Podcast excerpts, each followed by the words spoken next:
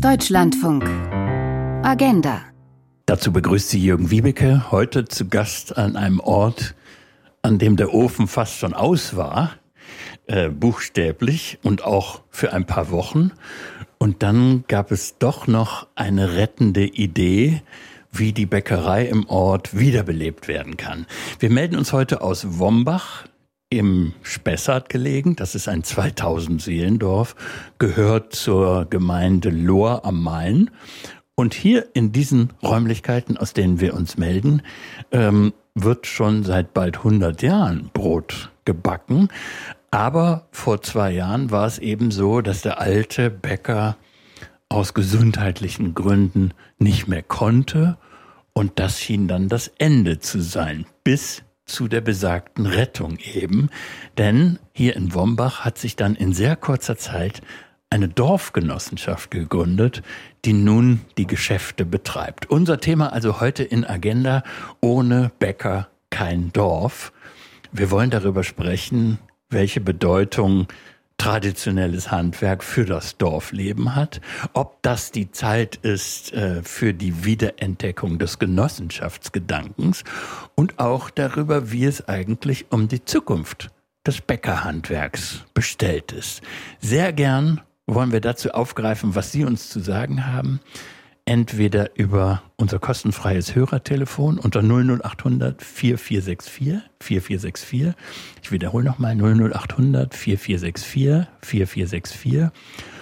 Oder Sie schreiben an agenda.deutschlandfunk.de. Agenda.deutschlandfunk.de. Corinna Weisenseel, ähm, um mit Ihnen zu beginnen. Wir sind hier in einer Bäckerei und da wird es nicht allzu viele in Deutschland geben, in der manchmal ehrenamtlich gearbeitet wird. Erzählen Sie mal von Silvester. Von Silvester, da haben, Sie, da haben Sie ja schon gut zugehört. Ja, an Silvester ist ja Highlight-Phase in der Bäckerei. Bei uns gibt es Neujahrsbrezel, wo das Patenkind vom Paten den Glücksbringer gebracht gibt. Dementsprechend ganz viele Bestellungen. Und mit unserer Mannschaft ähm, ja, ist es einfach schwer zu stemmen, wenn dann so 400, 500 Brezel in einer Nacht gebacken werden müssen, zusätzlich zum normalen Geschäft. Und naja, wir sind eine Genossenschaft und wir sind ehrenamtlich tätig. Und dann haben sich einfach noch ein paar Ehrenamtler gefunden, die dann nachts mitgeholfen haben, Brezel zu formen, schon mal einzupacken, die Bestellungen zu richten oder auch vielleicht die einfachen Tätigkeiten, die normalerweise unsere Bäcker machen, so wie Brötchen umdrehen. Das kann ich jetzt seit, seit der Silvesternacht. ähm, die da einfach unter die Arme greifen, dass es einfach machbar bleibt, ne? auch wenn wir nur ein kleiner Laden sind. Aber das ist äh, ein erstmal kurios wirkender Gedanke. Sie machen ehrenamtlich eine Nachtschicht in der Backstube. Und vielen Kunden, die dann äh, den Hefezopf im Laden kaufen, wird das ja völlig egal sein oder sie wissen das gar nicht. Das stimmt. Ähm, ich hoffe, unsere Mitglieder wissen das alle und da sind wir auch immer sehr rege ähm, wenn wir die Gelegenheit haben, auch darauf hinzuweisen, dass eben eine Genossenschaft auch nur funktioniert, wenn jeder auch von den Mitgliedern einen Teil dazu beiträgt. Ja, wir werden auf jeden Fall äh, Ruhe haben, um den Genossenschaftsgedanken nach und nach zu entwickeln. Aber die persönliche Frage trotzdem, warum tun Sie das? Ah, weil ich es cool finde, dass wir das auf die Beine gestellt haben, dass wir weiter hier im Dorf unser gutes Brot kaufen können und nicht die x-te Filiale von irgendeinem großen Bäcker haben weil es einfach eine coole Gemeinschaft ist und weil ich selber, also ich habe selber schon vorher ein bisschen gebacken in meinem Holzbackofen, das kommt jetzt ein bisschen zu kurz, aber an sich ist es ein cooles Handwerk und es wäre schade, wenn es nimmer weitergeht und deswegen mache ich das. Ja, dann müssen wir uns für einen Moment die Situation vergegenwärtigen, als äh, die Kunde im Dorfe war, dass der alte Bäcker schließen muss. Michael Zeug von der Dorfgenossenschaft wie können wir uns das vorstellen, was dann für eine Atmosphäre war in Wombach? Ja gut, es war äh, eine schöne Gelegenheit, es war Fasching. Und äh, wir standen äh, nach dem Gottesdienst äh, an der Feuertonne. Und äh, dann kommt plötzlich Hilmar Ulrich auf mich zu und sagt, Mensch, hast du schon gehört, äh, unsere Bäckerei schließt. Und dann sage ich, okay, habe ich noch nicht registriert. momentan ist es wohl noch ein Gerücht. Und ähm, Ulrich sagt mir dann so beide, was meinst du, Genossenschaft wäre so ein Thema? Also ja, aber es ist ein Gerücht, also momentan überhaupt noch äh, kein Thema. Aber zwei Tage später oder drei Tage später hing dann der Zettel äh, im Schaufenster, dass die Bäckerei schließt. Und dann haben wir uns wieder kurz geschlossen und sagen, Mensch, wie, wie könnten wir denn so eine Idee aufgreifen und realisieren? Und äh, dann kommen wir wieder in die Netzwerke in so einem Ort. Und äh, ich hatte zufällig mit einem Kollegen geredet, der gut mit dem Bäcker befreundet ist und sagt, Mensch, kannst du uns mal die Tür aufmachen? Und äh, ja, zwei Tage später saßen wir hier in dem Raum äh, mit den Eheleuten und äh, dem Bruder vom Bäcker und haben erste Überlegungen angestellt. Ja. Und das war für uns alles noch sehr, sehr vage. Aber keiner von Ihnen hatte Ahnung vom Backen, ne? Das war genau das Thema und das war auch das zentrale Problem. Äh, okay, wir brauchen einen Bäckermeister oder eine Bäckermeisterin, weil wir, wir können viel, aber nicht backen. Ja, vielleicht mit Ausnahme von der Corinna Weißenzell. Aber äh, das war eben äh, so das spannende Thema. Deswegen war für mich auch klar, am nächsten Tag äh, gehe ich äh, in die Bäckerei und rede mit Personal. Ne? Und wir hatten zu dem Zeitpunkt auch eine Bäckermeisterin äh, äh noch angestellt hier. Und äh, die hat erstmal spontan zugesagt, äh, relativ schnell. Das Personal war eh begeistert, dass es weitergehen könnte.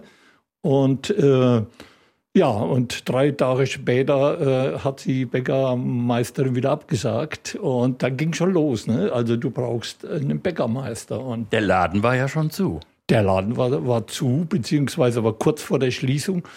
Und äh, wir brauchen einen Bäckermeister. Und dann geht es auch wieder über verschiedene Kanäle. Äh, mein Steuerberater und der Steuerberater von unserem Bäcker äh, sind die gleichen. Und äh, so sind wir dann zusammengekommen und haben den äh, Simon Riedmann kennengelernt. Ja, und dann haben wir mehrere Gespräche geführt und sind uns dann auch relativ schnell einig geworden. Ja, und dann äh, ist der, der ganze, die ganze Geschichte erstmal ins Rollen gekommen. Ja, war hochspannend. Naja, Sie mussten ja dann überhaupt erstmal ein ganzes Dorf von dieser Idee Genossenschaft überzeugen. Wie das geht, auch darüber werden wir sprechen, aber Sie haben dann den Simon Riedmann kennengelernt und wir wollen ihn jetzt auch kennenlernen. Er ist jetzt der angestellte Bäckermeister der Dorfgenossenschaft und mit Bettina Köster drüben in der Backstube. Genau, und ich stehe hier zwischen den fertig gebackenen Broten, die ganz herrlich würzig duften und äh, Simon Riedmann steht neben mir. Hier gibt es eine Menge Mehlsäcke, die um uns herum noch so stehen. Die Knetmaschinen haben gerade aufgehört zu kneten. Da wird aber noch Teig ausgerollt für Brötchen, für für Brote auch noch, wird vorbereitet, alles. Herr Riedmann, wenn ich mir die Geräte, diese Knetmaschinen anschaue, die, die ähm, Verzierungen da drauf, sage ich jetzt mal, also die Bedienung, ähm, dann habe ich das Gefühl, die sind so ein bisschen aus der Zeit gefallen. Ging Ihnen das auch so, als Sie zum ersten Mal hier in die Backstube gekommen sind? Also im Großen und Ganzen eigentlich nein. Die Backstube ist eingerichtet äh, wie viele Backstuben, die ich vorher schon gesehen habe und äh, habe mich dann auch gleich hier heimisch gefühlt. Das heißt, Sie sind ja ziemlich rumgekommen vorher, waren in der Welt unterwegs, zuletzt, soweit ich das in Erinnerung habe, glaube ich, in Norwegen ne? und haben da gebacken. Haben Sie dann hier auch die entsprechenden Rezepte mitgebracht, also die Sie dann hier umsetzen? Äh, Rezepte habe ich einige äh, im Petto. Äh, angewandt haben wir jetzt äh, zwei, äh, die ich total toll finde, wo ich total überzeugt bin.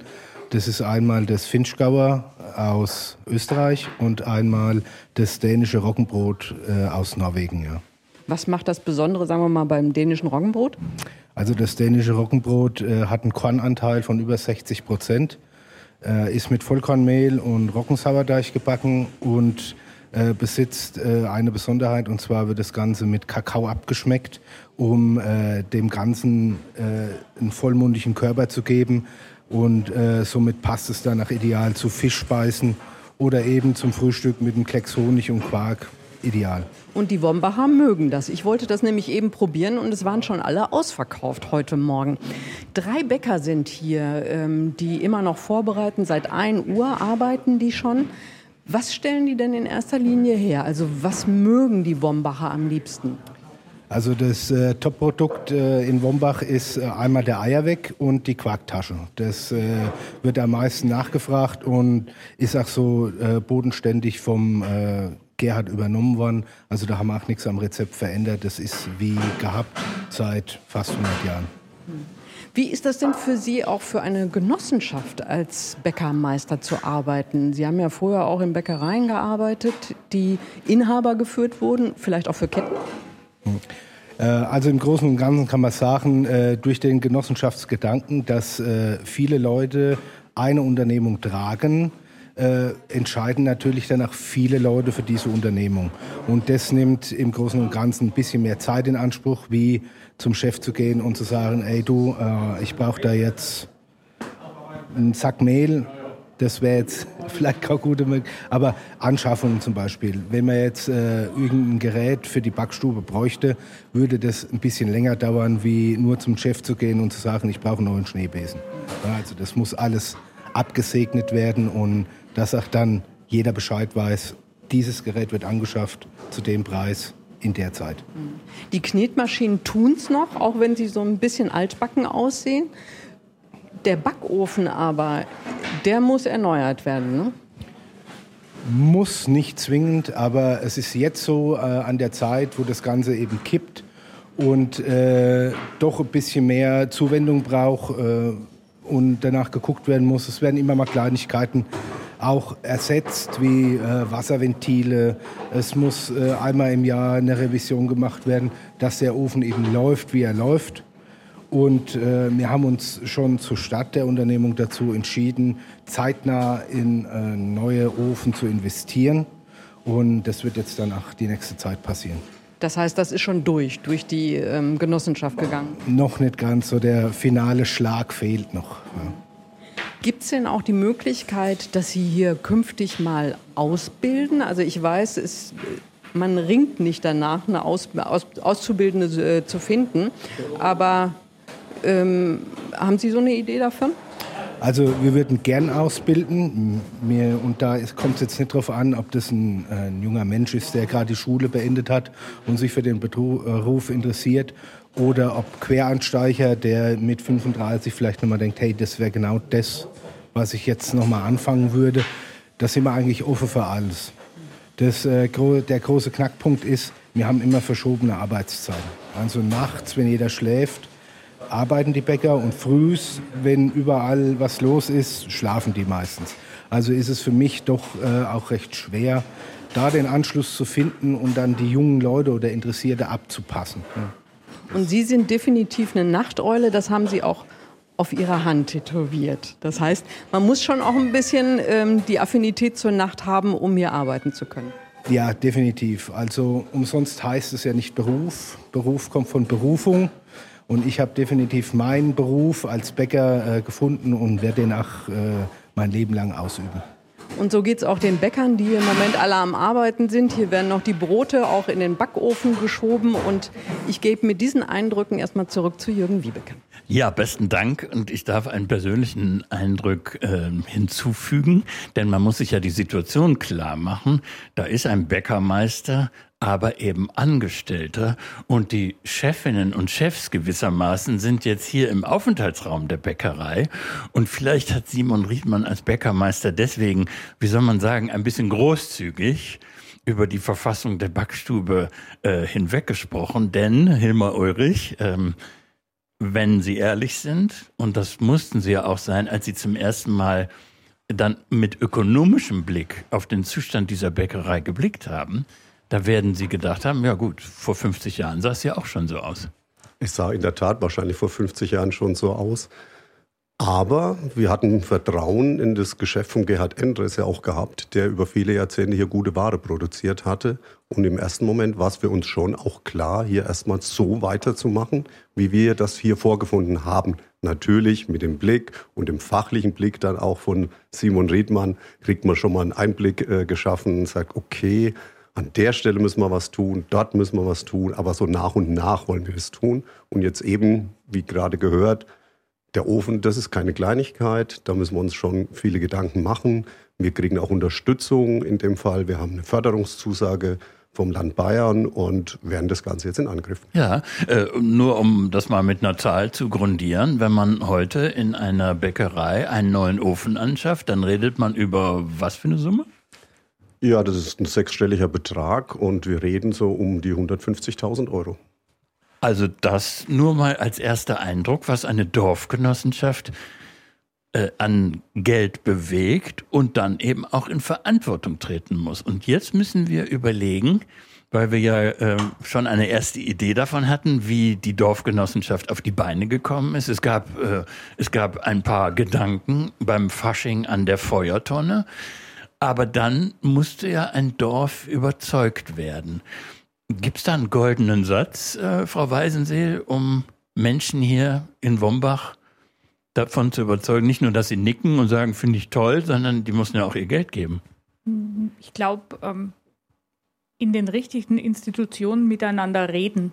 Also dieses Netzwerk zu nutzen ähm, und in vielen Einzelgesprächen kleine Gruppen zu überzeugen. So, und jetzt stellen wir uns eine Dorfgenossenschaft so vor wie seinerzeit die Dampfmaschine. Wir wissen erstmal gar nichts. Was ist eine Dorfgenossenschaft?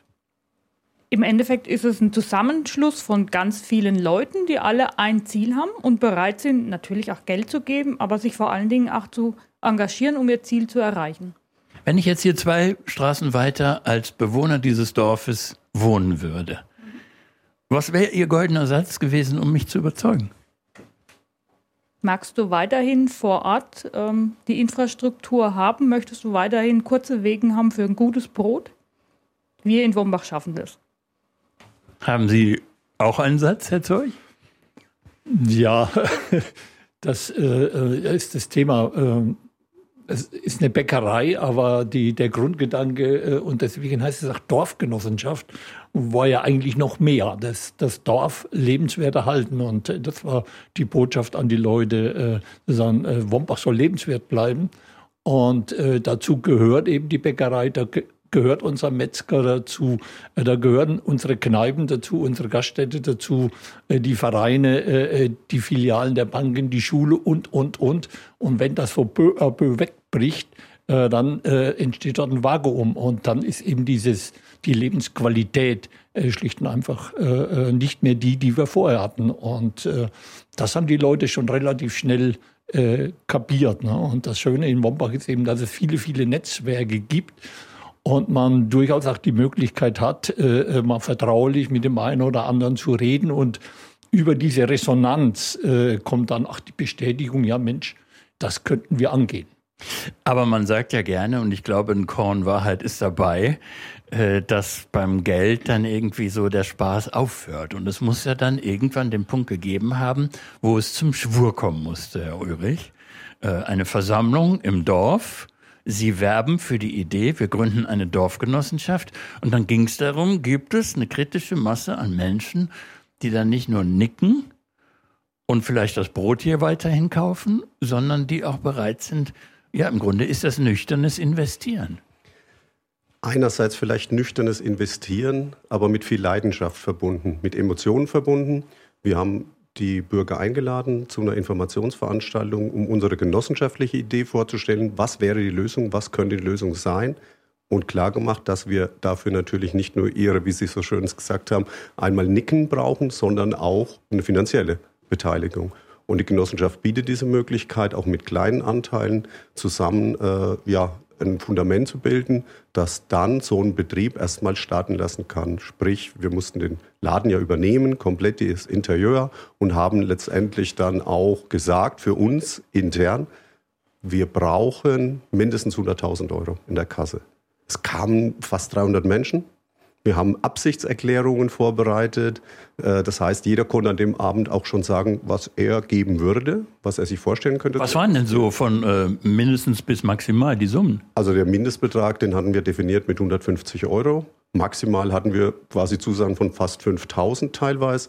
Die haben wir aber wieder ein bisschen zurückgefahren, weil wir einfach Breite wollten. Keine Investoren, sondern Breite in der Mitgliedgruppe halt einfach möglichst viele zu finden. Und das haben wir auch geschafft. Wir haben den Betrag äh, eingesammelt Ja, und dann war die Motivation natürlich groß, hier auch weiterzuarbeiten. Angenommen, ich hätte jetzt bei Ihnen als Dorfgenosse 5000 Euro mit reingesteckt. Hm, könnte ich die irgendwann wiederbekommen? Könnte sich das Geld sogar vermehren? Ist das sowas ähnliches wie eine Aktie oder wie läuft das? Naja, das Geld können Sie natürlich wieder bekommen. Es gibt eine Satzung in jeder Genossenschaft, dort wird geregelt, wie lange diese Einlage erstmal äh, verbleiben muss, aber auch mit welchen Möglichkeiten man wieder aus dieser Genossenschaft auch rauskommt. Ja, wie vermehrt sich das Geld, ist eine gute Frage. Ja, da könnte man jetzt über, Sie haben es ja gesagt, Aktiengesellschaft, über Renditen sprechen etc. Da haben wir den Menschen keine großen Versprechen gemacht, sondern die erste Rendite und den Satz, den, an den erinnere ich mich genau, die größte Rendite ist, weiterhin vor Ort einzukaufen und diese Struktur zu erhalten, zu stützen. Das hat einen Wert erstmal, aber die Rendite, die wird bei uns vielleicht mal, naja, ich sage es jetzt mal, ein Produkt aus der Backstube sein oder vielleicht ein, eine Tragetasche, um die Produkte nach Hause zu bringen. Also wir lassen uns natürlich was einfallen, aber man kann ja nicht von einem Invest sprechen. Ja, Sie haben gerade mal nach dieser Tüte gegriffen. Frau Weißenseel, zeigen Sie doch mal was. Das war ein Geschenk an, an Dorfgenossen. Genau, an unsere Mitglieder, die haben ähm, als sozusagen Weihnachtsgeschenk von uns alle einen Dragebeutel gekriegt, damit sie ihr Brot gut nach Hause bringen.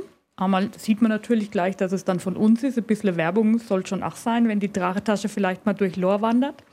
Ähm, ja, und dann hat man am Ende eines Investments eine Stofftüte für sagen wir mal, im Wert von 1 Euro, aber das eigentlich ist das Ideelle.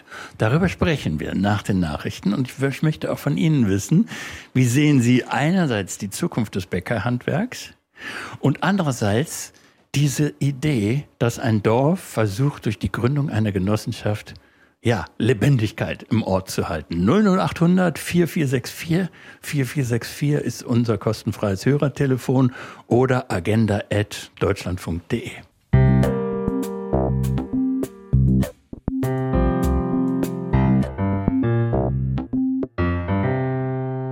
frisches Brot aus der dorfeigenen Backstube und nicht die Ware von einer der großen Backketten. Das Dorf Wombach im Spessart hat sich entschieden, auf das Genossenschaftsmodell zu setzen, damit äh, nicht nur der Ofen hier warm bleibt, sondern gewissermaßen auch das Dorf.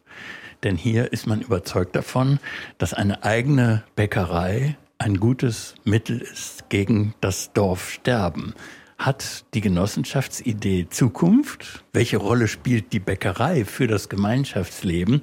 Und wie sieht es in Ihren Augen aus um die Zukunft des Bäckerhandwerks? Falls Sie dazu etwas beitragen möchten zu dieser Sendung, noch einmal die Nummer unseres hörerfreien, äh, Hörer, nein, unseres kostenfreien Hörertelefons. Das war ein sehr lustiger Versprecher, den ich äh, bitte zu verzeihen. Also 00800 4464 4464 oder die Mail an agenda.deutschlandfunk.de. Wir müssen, äh, um das Modell Genossenschaft wenigstens im Groben zu verstehen, noch einmal aufgreifen, Hilmar Ulrich, was wir vor den Nachrichten besprochen haben. Es gibt einen Zusammenhang zwischen ja, ideellem Engagement und eigener finanzieller Beteiligung.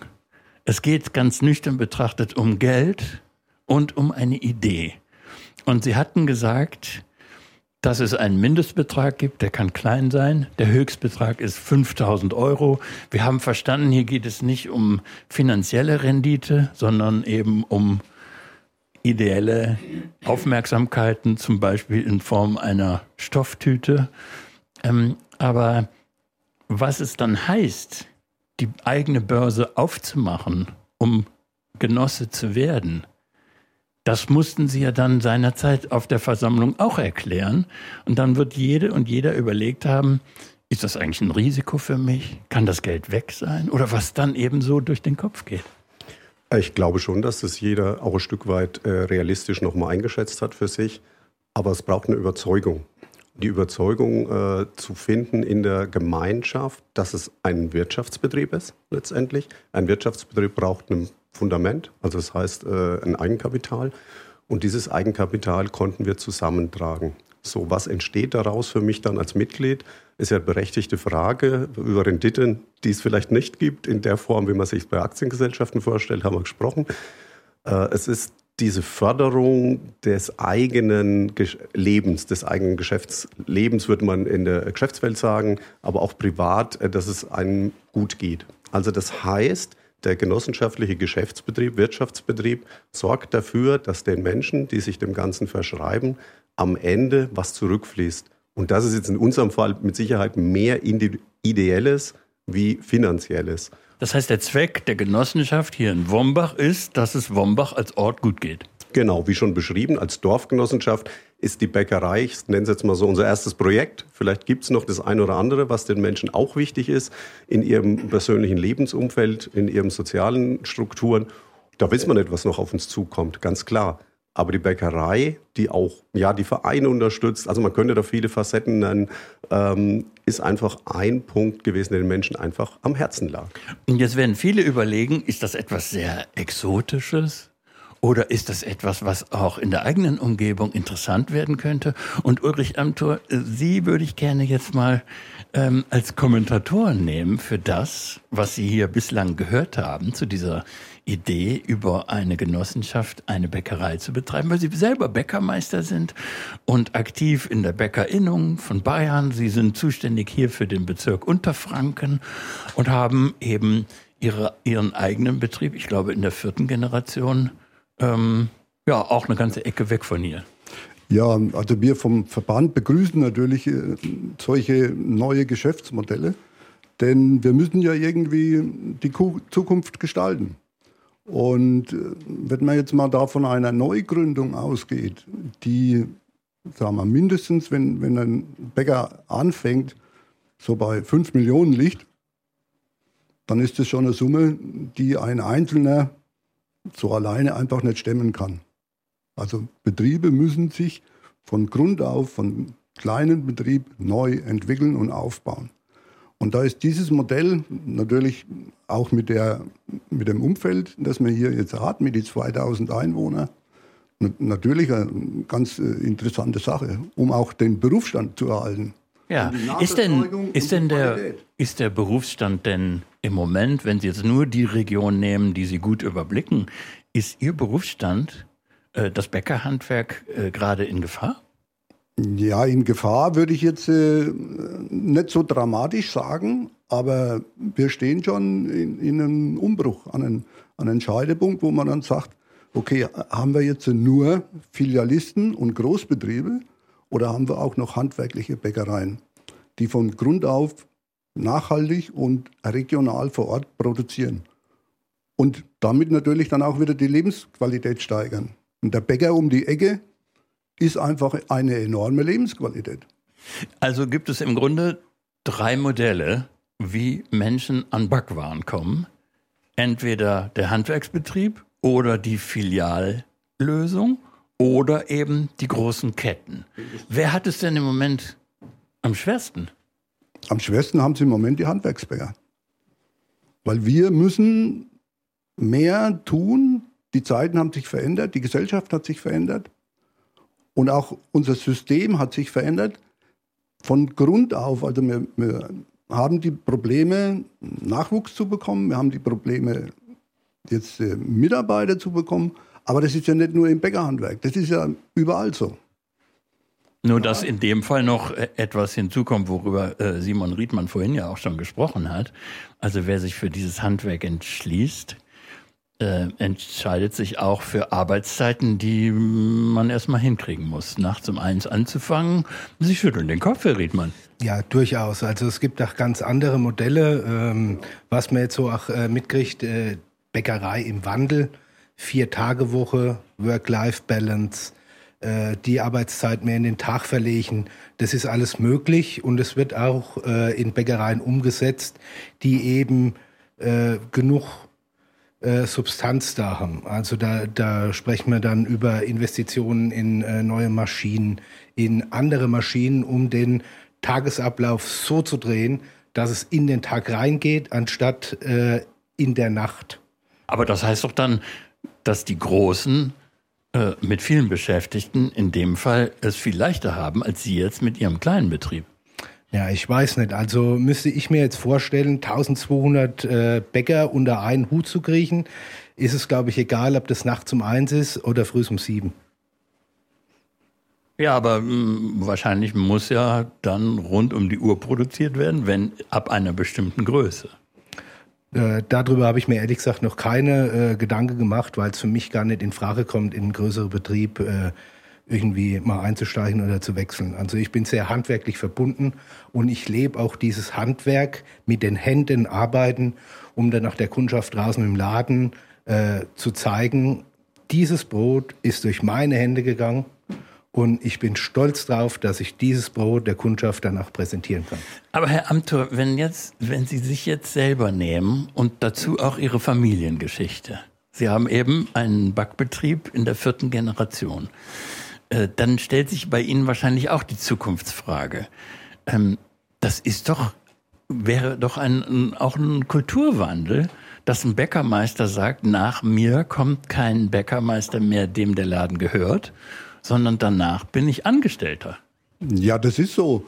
Und äh, die Brotkultur entwickelt sich ja auch immer weiter. Und auch bei uns in Deutschland. Wir haben die, die, also weltweit die beste Brotkultur, die man jemals haben kann. Und sind immer mit der Zeit gegangen und gewachsen. Und jetzt verändert sich alles und die Gesellschaft verändert sich. Und da verändert sich die Brotkultur natürlich auch. Was würden Sie denn sagen, bezogen auf Brotkonsum, wie sich die Gesellschaft gerade ändert? Naja, also die, der Unterschied zwischen Fast Food und schnell satt werden oder genießen und Lebensqualität haben. Und da ist, ist der Unterschied zwischen Industrieware, schnell produziert, einfach nur satt werden, das reicht. Oder ich habe hohe Qualität, so wie es der Herr Riedmann macht, und hohe Qualität kann man auch nur in einem handwerklichen kleinen Betrieb unter diesen Voraussetzungen machen mhm. oder produzieren. Dafür gibt es auch Nachweise.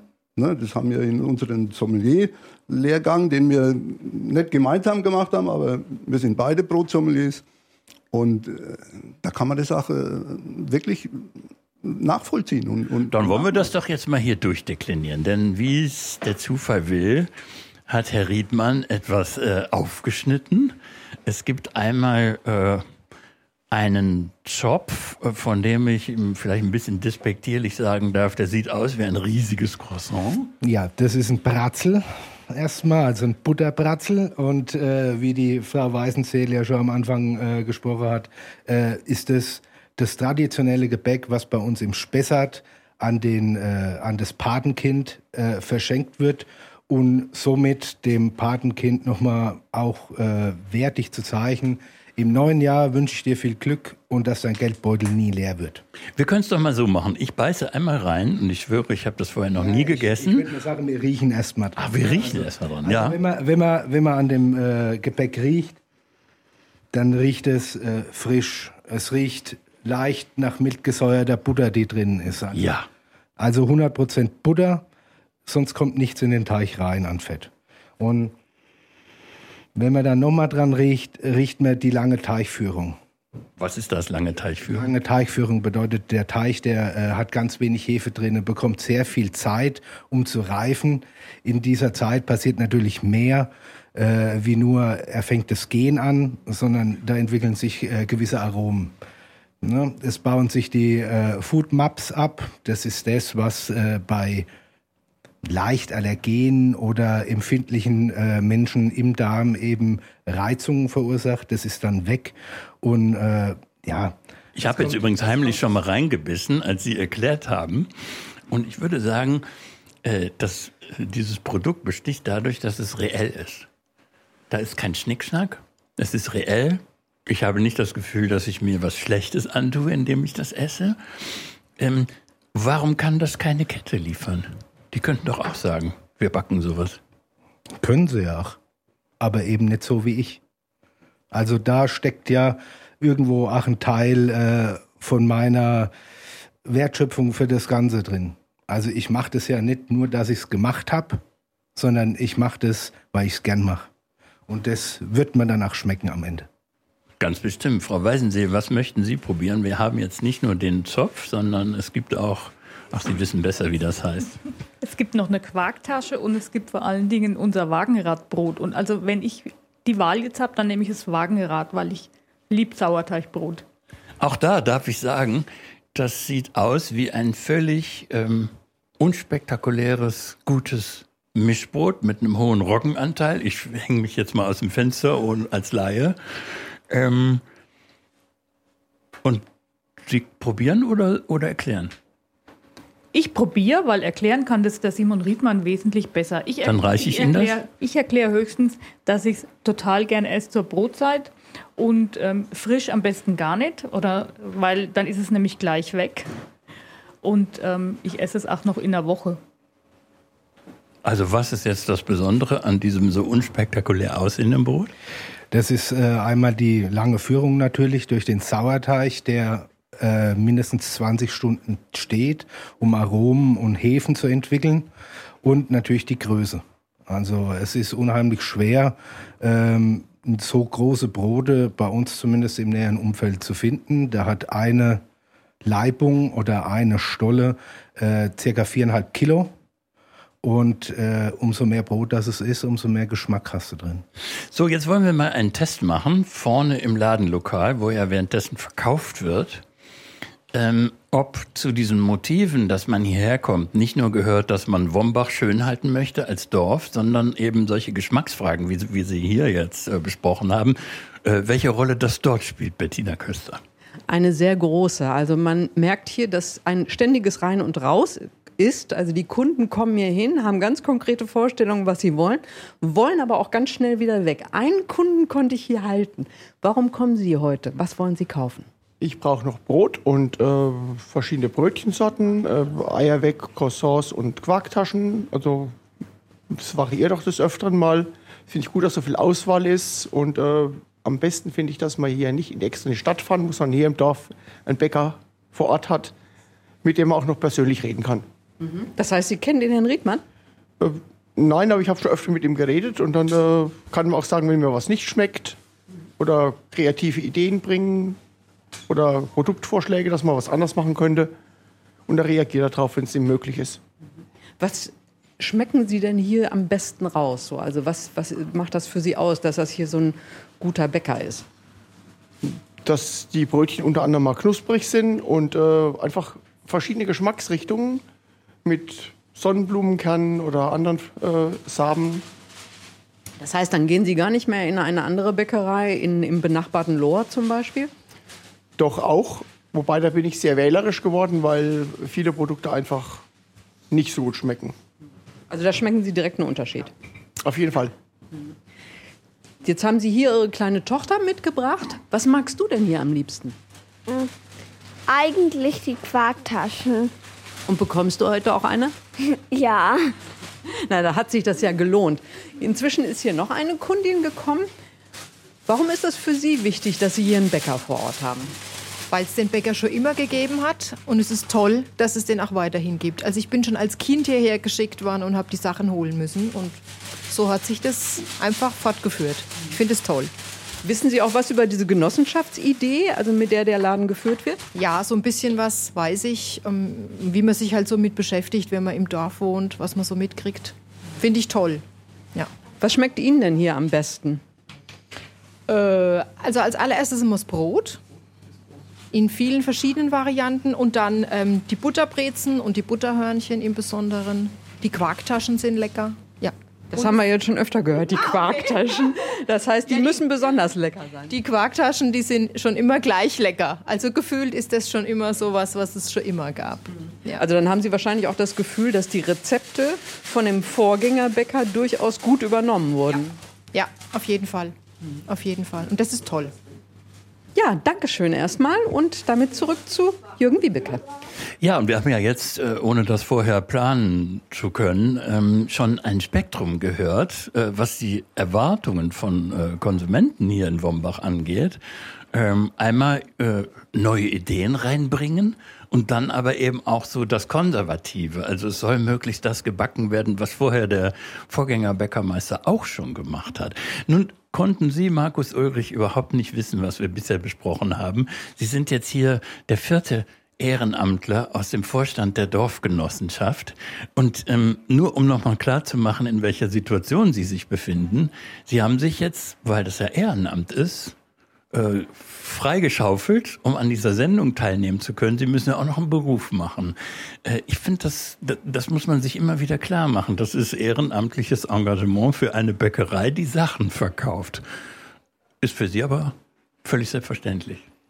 Es ist gewissermaßen selbstverständlich, ja. Und vielleicht, um es etwas zu relativieren, haben wir alle gewusst, auf was wir uns einlassen von Beginn an, von der ersten Idee bis hierher, wo wir jetzt äh, in, den, in den letzten Monaten sehr erfolgreich gekommen sind?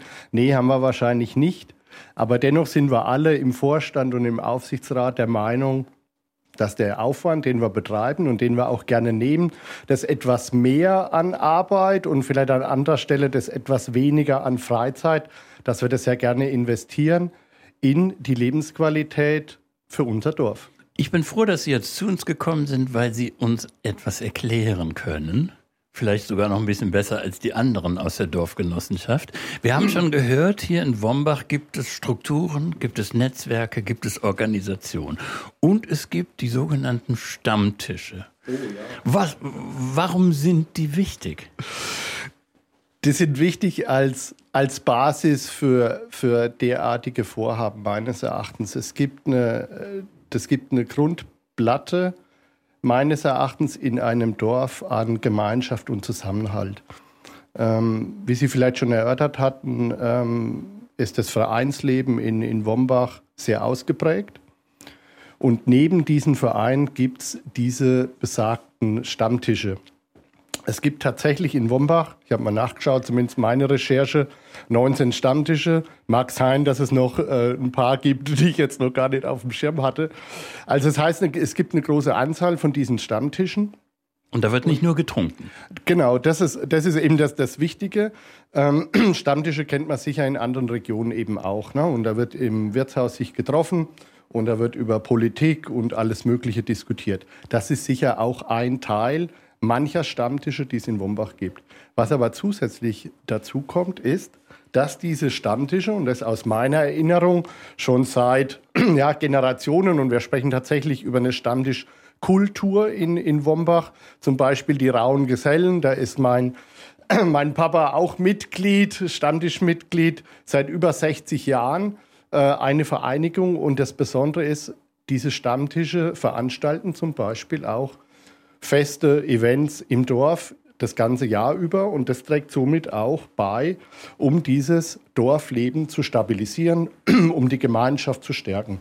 Haben Sie das Gefühl, dass das eine Zeit ist, in der man Dorfleben stabilisieren muss, weil es bröckelt? Ich denke ja, absolut. Ähm, wir brauchen in die Umgebung zu schauen, um Lohr. Ähm, was macht es mit einem Dorf, wenn möglicherweise diese Gemeinschaft im weitesten Sinne oder die Struktur, die so ein Dorf zusammenhält, anfängt zu bröckeln.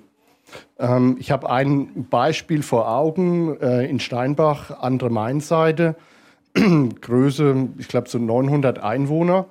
Also noch mal ein bisschen kleiner als Wombach. Bisschen, bisschen kleiner als Wombach, dennoch repräsentativ, ähm, was passieren kann, wenn nach und nach solche Strukturen ähm, wegbrechen und was das mit einem Dorf möglicherweise machen kann. Also um, um die Geschichte etwas auszuweiten, ähm, die Gaststätte hat ähm, geschlossen letztes Jahr, ähm, inklusive Metzgerei. Ähm, und was natürlich für uns dann auch nochmal so ein Hingucker war, auch der, der Bäcker.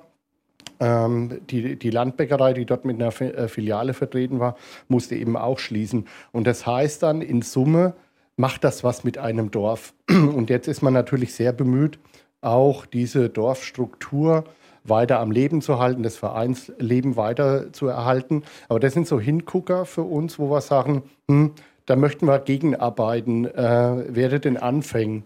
Aber das ist ein wichtiger Punkt, den wir noch ein bisschen ausführlicher besprechen müssen. Wenn Ihr Motto ist, während den Anfängen, dann setzen Sie darauf, wir haben eine gute Struktur, und die erhalten wir dadurch, dass wir neue Ideen und Projekte entwickeln. Und das jüngste Projekt der Dorfgenossenschaft ist eben der Erhalt der Bäckerei.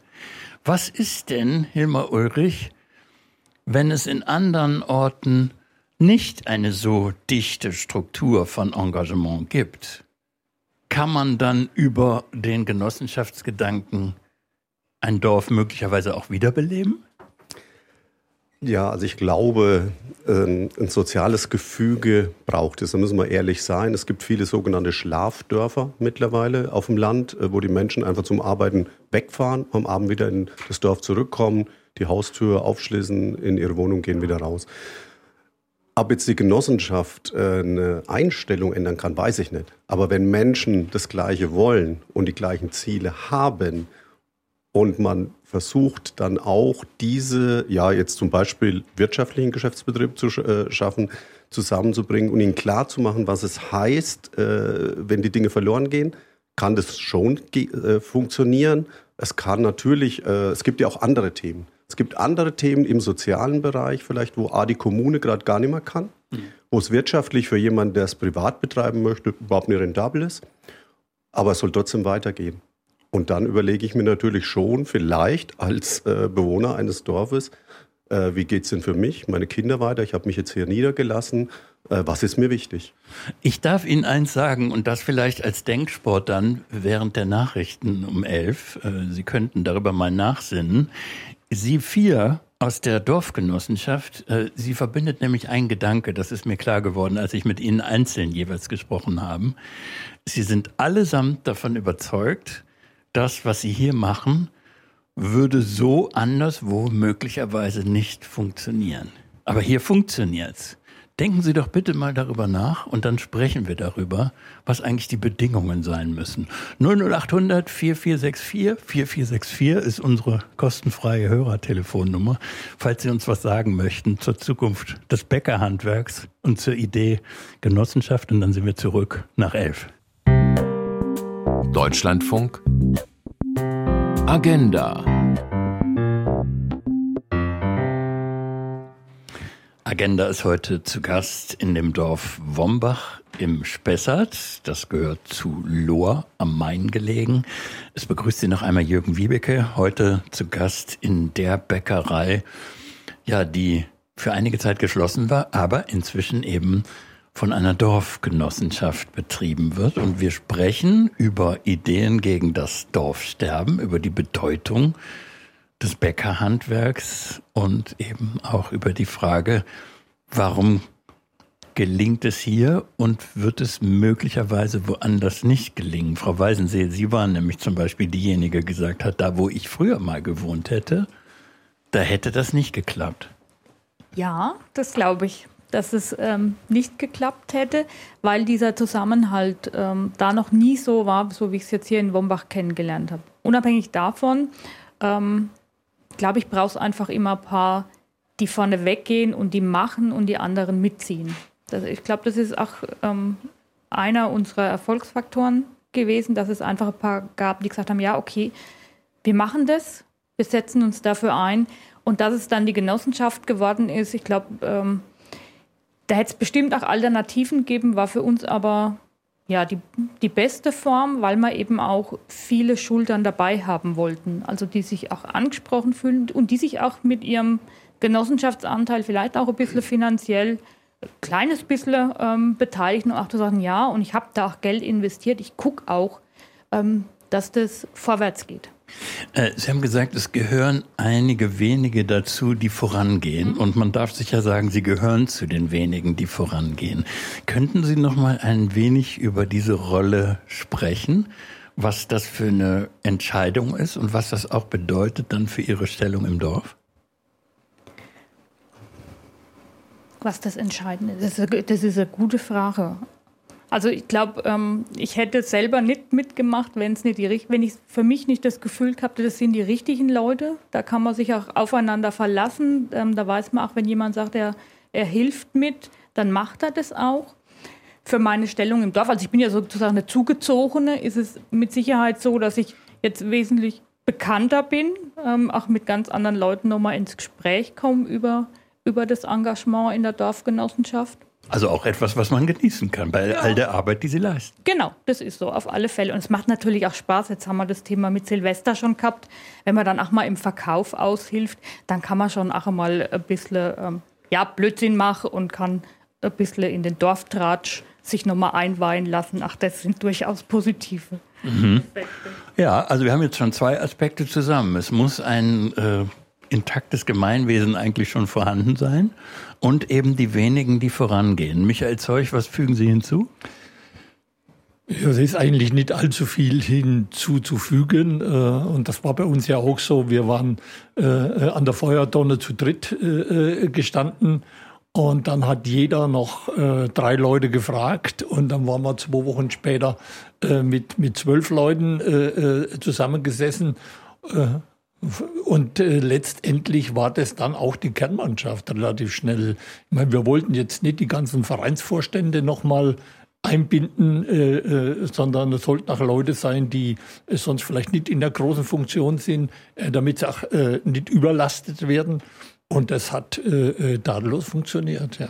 Na, da wäre es ja spannend, Herr Ulrich. Ähm, äh, wir würden uns in 10, 20 Jahren nochmal sprechen, ob dann diese Kernmannschaft, die sich gut versteht, äh, ob die dann auch, ob das Herz weit genug war, dass man dann auch andere noch hinzunimmt, um es auf Dauer zu stellen. Also ich glaube, das Herz bei uns fürs Dorf, das schlägt definitiv. Das kann ich, glaube ich, für alle Mitstreiter hier in der Runde sagen. Äh, ich glaube auch daran, dass es möglich ist, weitere dafür zu begeistern, für diese Gemeinschaft zu arbeiten. Davon bin ich überzeugt. Ich kann nicht in die Zukunft schauen. Aber wir sind jetzt, okay, Corinna mal ausgenommen, hier äh, quasi groß geworden. Ich gucke gerade den Markus Ulrich an. Wir sind hier in dem Dorf äh, geboren, also ich zumindest. Äh, wir sind hier äh, aufgewachsen und ja, möchten eigentlich, dass es so bleibt in der Zukunft. Und wir finden Menschen. Was können wir noch sagen über Wombach? Also erstens, die Bäckerei lebt. Zweitens, das ist jetzt für den Moment vielleicht ein bisschen traurig und trist, der grüne Baum als Gaststätte ist im Moment nicht lebendig. Aber, und das wird Bettina Köster jetzt beschäftigen, es gibt eine Metzgerei, sogar mit eigener Schlachtung. Und auch das ist ja etwas, was in den allerwenigsten Dörfern noch funktioniert. Ja, ich war vor zwei Tagen bei der Metzgerei Siegler. Die ist in unmittelbarer Nähe hier von der Bäckerei. Nicole und Melanie führen diese Metzgerei in der dritten Generation seit 2019. Da ist nämlich äh, der Vater dann leider überraschend gestorben und äh, die beiden jungen Frauen mussten dann relativ schnell den Laden übernehmen. Nicole ist Metzgermeisterin und Melanie Küchenmeisterin. Sie haben drei Metzger noch angestellt, einen Azubi und natürlich jede Menge im, im Verkauf und in der Küche und sie haben ein richtig gutes Image in der Region und stehen für Qualität bei den Fleischessern und Fleischesserinnen. Warum? Das erklären sie beiden Schwestern jetzt selbst. Unser Aushängeschild ist, dass wir eigentlich selber schlachten, weil wir hier doch den kurzen Transportweg der Tiere gewährleisten können. Wir haben halt auch noch das Glück, unsere Tiere kommen von einem Bauern, der komplett alles in einer Hand hat, von der Ferkelaufzucht bis zum Mastschwein. Der Betrieb liegt nur elf Kilometer entfernt. Der Bauer bringt die Tiere selbst an. Wir finden, das ist halt das stressfreieste, was man halt, also außer halt die Hofschlachtung selbst bei den Bauern direkt, was man halt so mit den Tieren gewährleisten können. Wir haben schon einen guten Kundenstamm, der bei uns das auch wertschätzt, was wir anbieten, die Qualität an Fleisch. Und es ist ja alles bei uns gläsern. Also die können zum Bauern fahren, können sich den Betrieb anschauen. Das ist alles natürlich für die Kunden super, ne? Ja, moderne Kundenorientierung, das ist für die beiden Schwestern ganz besonders wichtig. Auch bei ihnen schlägt natürlich das Herz für Wombach und sie haben inzwischen auch eine App entwickelt, über die man Einkäufe bestellen kann. Also man gibt dann praktisch einfach in der App ein, ob man jetzt Schinken und äh, vielleicht ein Schnitzel und was man sonst noch so benötigt äh, braucht und kann das dann abholen. Und sie machen außerdem noch Catering und eine Kochschule ist seit kurzer Zeit auch ähm, dabei. Das heißt, sie bieten auch Kochkurse an. Und die Bäckerei hier in Wombach ist für sie auch von ganz, ganz großer Bedeutung, weil sie nämlich zwischendurch dann eben nochmal schnell Brötchen holen können, um dann ein, ein Brötchen mit Frikadelle im Laden anzubieten oder ähm, andere Sachen, die einfach, wo man Brot oder Brötchen dazu braucht. Und das würde sonst viel zu lange dauern, da mal eben Nachschub zu holen aus der benachbarten Stadt. Lohr. Sie sind auch breit aufgestellt, also Sie haben nicht nur die Kundengruppen der ähm, Fleischessenden, im Auge, sondern auch die Kinder wollen in erster Linie viel mehr Vegetarisches, haben sie mir erzählt. Zum Beispiel bieten sie dann vegane Suppen an, also wie eine Süßkartoffelsuppe, die wohl sehr beliebt ist. Und man merkt den beiden einfach an, dass sie schon von früh auf diese Rolle eingenommen haben, dass sie so der, die Metzgerinnen vor Ort sind. Hören wir einfach nochmal Nicole Siegler. Es wurde erwartet sage ich jetzt mal. Also mein Vater oder meine Eltern sind noch so ein bisschen die Generation, wo das halt schon noch ein bisschen erwartet würde, wenn der Betrieb übernommen wird.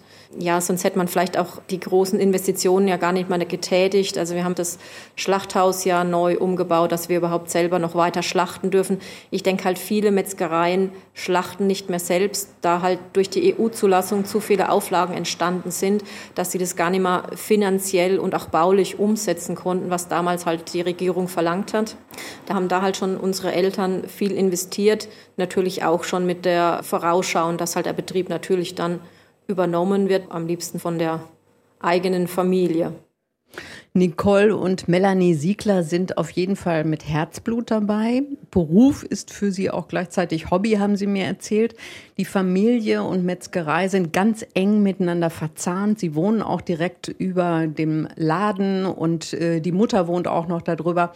Da schauen die beiden auch nicht auf die Arbeitsstunden, sondern eher in die Zukunft. Und der ist schon auch bei Ihnen von Fachkräftemangel geprägt. Das heißt, sie haben schon auch Schwierigkeiten, geeignetes Personal zu finden für den Verkauf oder für die Vorbereitung des Caterings und äh, auch das veränderte Konsumverhalten. Deshalb haben sie beispielsweise einen Fleisch- und Wurstautomaten direkt vor dem Geschäft, sodass die Kunden kurzfristig am Sonntag vorbeikommen können, wenn sie wenn ihnen einfällt, sie wollen doch noch was grillen und äh, können dann ihr Grillzeug dort noch ähm, kurzfristig kaufen. Und sie haben noch ganz konkrete Pläne für die Zukunft. Da hören wir noch mal Nicole Siegler.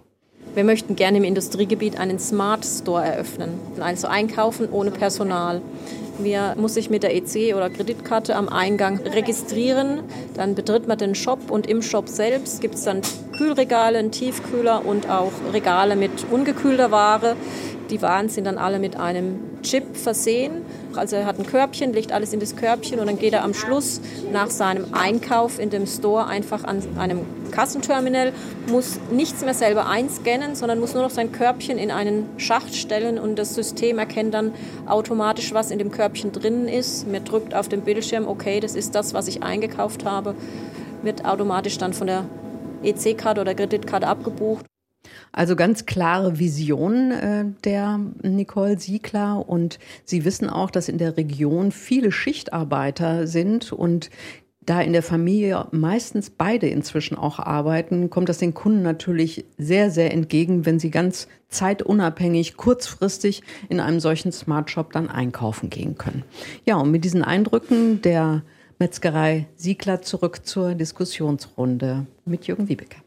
Ja, und man hat daraus lernen können, äh, dass es da doch Gemeinsamkeiten gibt äh, zwischen diesem und jenem Handwerk und dass wer das Alte bewahren will, dem Neuen aufgeschlossen sein muss. Das ist die Paradoxie, die da drin steckt. Jetzt wollen wir mal hören, Dörte Hinrichs im Kölner Funkhaus, äh, was sich inzwischen an unserem Hörertelefon und im Mailfach zugetragen hat. Ja, da ist einiges aufgelaufen, was andere Erfahrungen und ähnliche Erfahrungen betrifft. Zum Beispiel hat ein Hörer geschrieben, er kennt im Spessart viele kleine Dorfläden in Hofstädten, in Kleinkehl und Wiesen. Dort haben die Bewohner auch eine Genossenschaft gegründet und einen Laden eröffnet. Lebensmittel zur Grundversorgung, Brotwurst, Käse aus der Region, eine heiße Theke. Es gibt auch eine E-Bike-Ladestation. Es gibt auch im Dorf Freiensinn ein etwas Vergleichbares, was dort passiert ist. Aber da hat es eben mal nicht funktioniert. Es wurden tausende Euros von öffentlichen Geldern und Schenkungen ausgegeben. Und der Hörer merkt an, es kann nicht sein, dass letztendlich die Gemeinde die Schulden tragen muss. Er wünscht sich, dass solche Projekte von jemandem mit kaufmännischem Verständnis begleitet werden. Der Wille allein würde nicht reichen.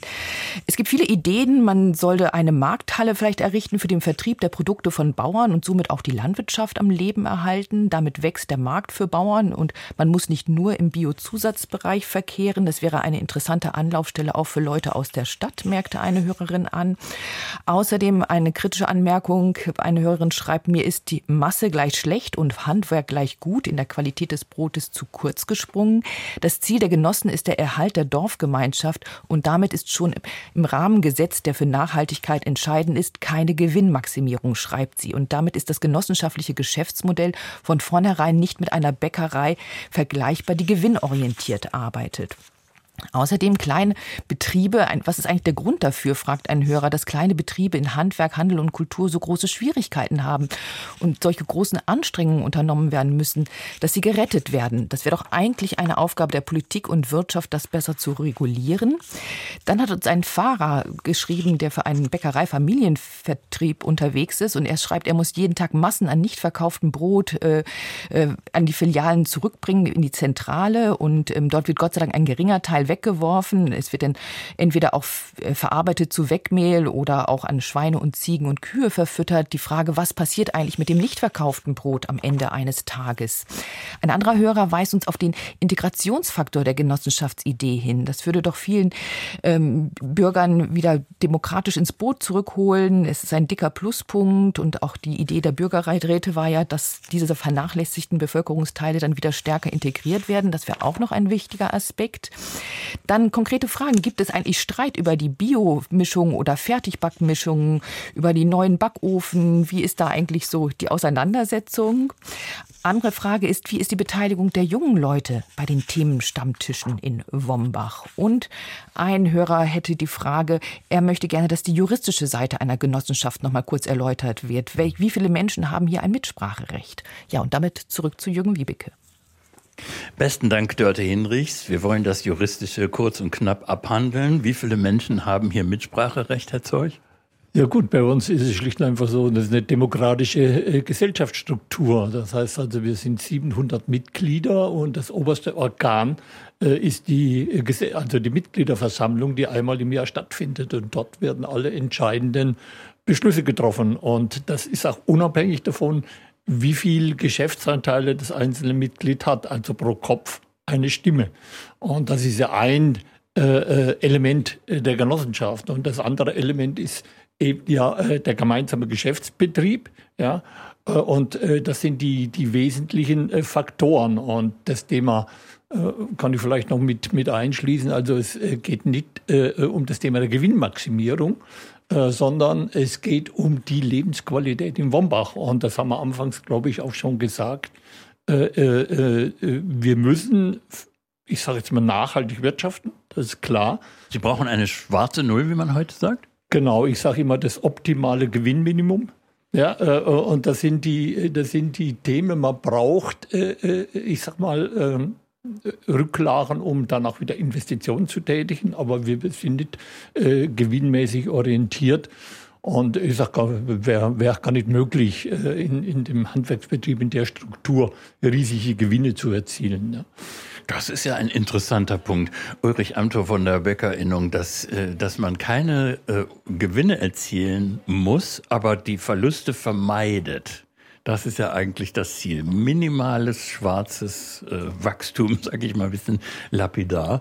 Ähm, als Bäckermeister mit eigenem Betrieb ist das wahrscheinlich ein bisschen eine andere Logik.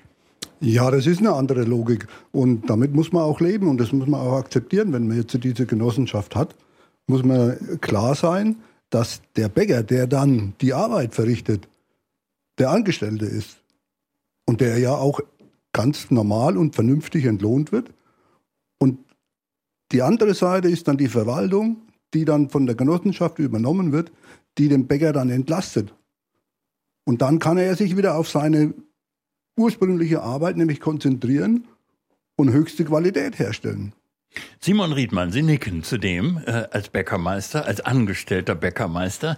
Äh, ist das für Sie, wenn Sie jetzt anschauen, äh, andere Bäckermeister, die mit Ihnen zusammen eben den, den Karriereweg durchlaufen sind, sind Sie da jetzt in einer äh, komfortablen Rolle auf einmal, weil Sie kein Risiko tragen? Ja, komfortabel mehr äh, in der Form, dass ich mich auf meinen Job konzentrieren kann. Also ich habe ganz viele Meisterkollegen, die heimische Betriebe übernommen haben und dort jetzt ein ganz klarer Arbeitswechsel stattgefunden hat von der Backstube zu den Zahlen. Und äh, die sitzen mehr im Büro. Genau, die leiten den Betrieb. Die sehen zu, dass die Leute bezahlt werden, dass eben genug Rücklagen gebildet werden, dass das alles passt. Ich habe das große Plus, äh, ich kann das machen, wofür das ich brenne. Ich back nachts mein Brot, ich mache meine Brötchen, kann mich mit den Kunden in den Laden stellen, kann einmal fünf Minuten, äh, naja, wie man so schön sagt, Dünnpfiff reden ne? und äh, mich da um alles äh, gut kümmern und äh, habe ganz einfach diese Freiheit, das zu tun, wo, wo ich Lust dazu habe. Übrigens, bevor ich jetzt weiter die Liste abarbeite mit den Aspekten, die wir noch äh, ansprechen müssen, sagen Sie doch mal bitte ganz kurz, was Sie irgendwann zwischendurch gemurmelt haben, aber so, dass es nicht im Radio landen konnte. Warum hassen Sie das Wort Fachkräftemangel? Weil es das nicht gibt. Also jeder kann ja eine Fachkraft werden. Also äh, fehlt eigentlich nur die Anstrengung, Interessierte zur Fachkraft auszubilden. That's it. Das heißt, der Personenkreis von denen, die in Frage kämen, ist viel größer, als man so denkt. Genau. Also man muss eigentlich nur interessierte äh, Menschen finden, die sich äh, da genauso einbringen wie man selbst. Und vor allen Dingen muss man die Energie haben, diese Menschen dann äh, so gut auszubilden, dass sie selbstständig arbeiten können und dann ist jeder eine Fachkraft. Zurück zur Genossenschaft. Es ist ja gefragt worden, wie, wie sieht es da aus mit jungen Leuten, Herr Ulrich? Ähm, ich möchte zuvor nochmal auf das Thema vom, vom Simon Riedmann zurückkommen, Fachkräftemangel. Da möchte ich gleich mal die Werbetrommel für uns rühren. Wir möchten gerne ausbilden. Wir wären bereit. Gibt es also ähm, Interessierte, dann sehr gerne bei uns melden und dann können wir dem Thema Fachkräftemangel auch etwas entgegenwirken. Und ich möchte auch dazu nochmal Stellung nehmen, was ähm, bei den Hörern ähm, ähm an Nachricht reinkam. Ähm, zum einen, die Genossenschaft, das möchte ich unterstreichen, ist kein Allheilmittel. Ne? Ähm, es ist ein, eine Möglichkeit, die man ergreifen kann, ein Geschäftsmodell am Ende des Tages, um so einem Thema entgegenzuwirken. Und es war ja auch ein Thema angesprochen, müsste das die Politik nicht tun? Ja, es müsste die Politik tun. Die Kleinen retten, das war der Punkt. Exakt, wir, wir haben uns dazu entschieden, nicht darauf zu warten, sondern wir haben am Ende das, das Heft selbst in die Hand genommen. Das war aus meiner Sicht auch die richtige Entscheidung. Sind die Jungen integriert? Das waren, war auch Moment, äh, bevor Sie auf die Jungen kommen, dann will ich das schon aber auch genauer wissen. Wenn Sie nicht mehr warten wollten, dann ist das das eine. Aber was könnte denn politisch äh, ge getan werden, um äh, kleinen Handwerksbetrieben zu helfen? Naja, sehen wir uns die ganzen Themen an, mit denen wir uns in den letzten zwölf Monaten äh, beschäftigen mussten. Ähm, wir haben enorme Kostensteigerungen hinnehmen müssen, am Ende des Tages durch, durch, andere, durch andere Aktivitäten kompensieren müssen. Ähm, haben wir da den notwendigen, die notwendige Unterstützung der Politik gesehen? Aus mein, meines Erachtens nein, was das ganze Thema Energiekosten betrifft im weitesten Sinne.